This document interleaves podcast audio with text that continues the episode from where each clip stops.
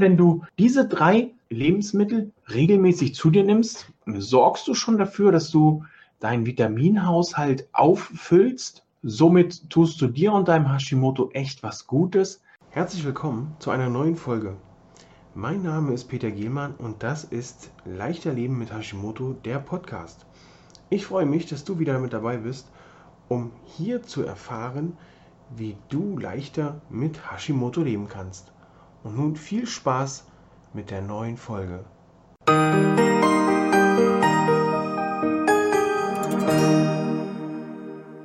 Heute beschäftigen wir uns mit drei Lebensmitteln, die du meiner Meinung nach dauerhaft in deinem Haushalt haben solltest und die du auch hin und wieder über die Woche verteilt, nicht täglich, das kann zu viel werden, weil es auch einseitig wird, aber die du regelmäßig essen solltest, damit es dir besser geht. Welche drei das sind, werde ich euch hier einmal zeigen oder dir. Das ist einmal, vielleicht erkennst du es. So.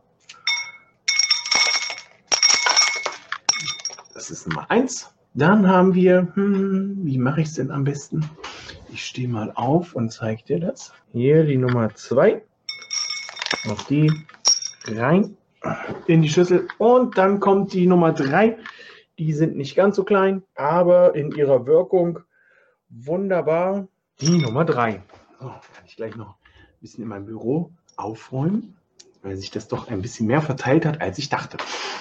Ja, es handelt sich um Kürbiskerne, Sonnenblumenkerne und Mandeln. Bei den Mandeln rate ich dir, wenn du sie so isst, zu den Mandeln, die nicht, die unten, nee, die geschält sind, so, weil in der Schale doch mehr von dieser Phytinsäure drin ist, die uns ähm, bei vielen Mandeln dann nicht so gut tut. Aber warum sind die jetzt so wichtig, wirst du fragen. Mensch, der Peter zeigt uns hier Mandeln, Sonnenblumenkerne und Kürbiskerne wir sollen die regelmäßig essen oder Peter empfiehlt, dass die regelmäßig gegessen werden. Ganz einfach, weil allein diese drei Lebensmittel schon unheimlich viele Mineralien und Vitamine beinhalten. In den Mandeln ist zum Beispiel Magnesium.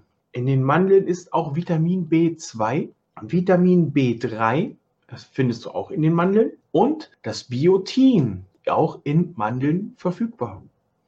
Natürlich nicht in den Unmengen oder in den Mengen, die wir es wahrscheinlich brauchen, zumal man da auch sagen muss, gehen die Empfehlungen der DGE, der Deutschen Gesellschaft für Ernährung, und den, dem europäischen Pendant dazu weit auseinander. Als nächstes die Sonnenblumenkerne. Auch in den Sonnenblumenkernen findest du Magnesium. In den Sonnenblumenkernen findest du auch das Vitamin B5 und in den Kürbiskernen ebenfalls Magnesium und wo habe ich sie noch? Das Vitamin B3. Du hast also allein, wenn du diese drei Lebensmittel regelmäßig zu dir nimmst, sorgst du schon dafür, dass du deinen Vitaminhaushalt auffüllst. Somit tust du dir und deinem Hashimoto echt was Gutes, weil wir ja doch heutzutage eher an Vitaminmangel leiden als an Vitaminüberschuss. Dass wir die Vitamine und Mineralien nicht mehr so viel aus unseren Lebensmitteln gewinnen können, hat nicht nur was mit den Lebensmitteln zu tun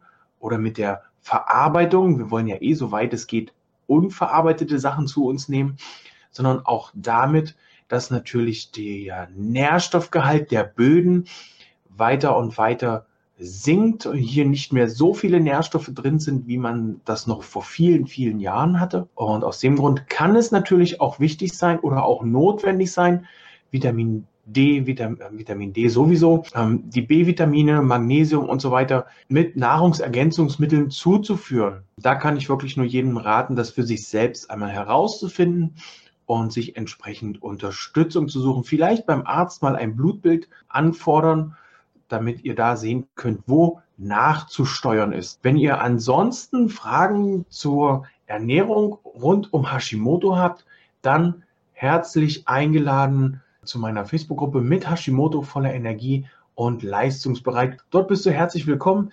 Wir arbeiten dort regelmäßig gemeinsam an Fragen und an den entsprechenden Lösungen, ähm, motivieren uns gegenseitig, geben uns Tipps und Tricks und helfen uns gegenseitig über äh, ja, bestimmte Themen hinweg, damit wir da schauen können, wie wir uns noch besser, noch optimaler ernähren. Dann wünsche ich dir noch einen guten Appetit mit diesem kleinen Potpourri an Lebensmitteln, die man auch mal zwischendurch bei einem Heißhunger, bei einer Heißhungerattacke mal eben naschen kann. Da aber dann darauf achten, dass es wirklich nur, äh, sieht man es noch, eine Handvoll davon ist. Weil ansonsten wird auch das auf Dauer zu viel für den Körper, zu einseitig. Das war's von meiner Seite heute. Tschüss, bis zum nächsten Mal. Dein Peter.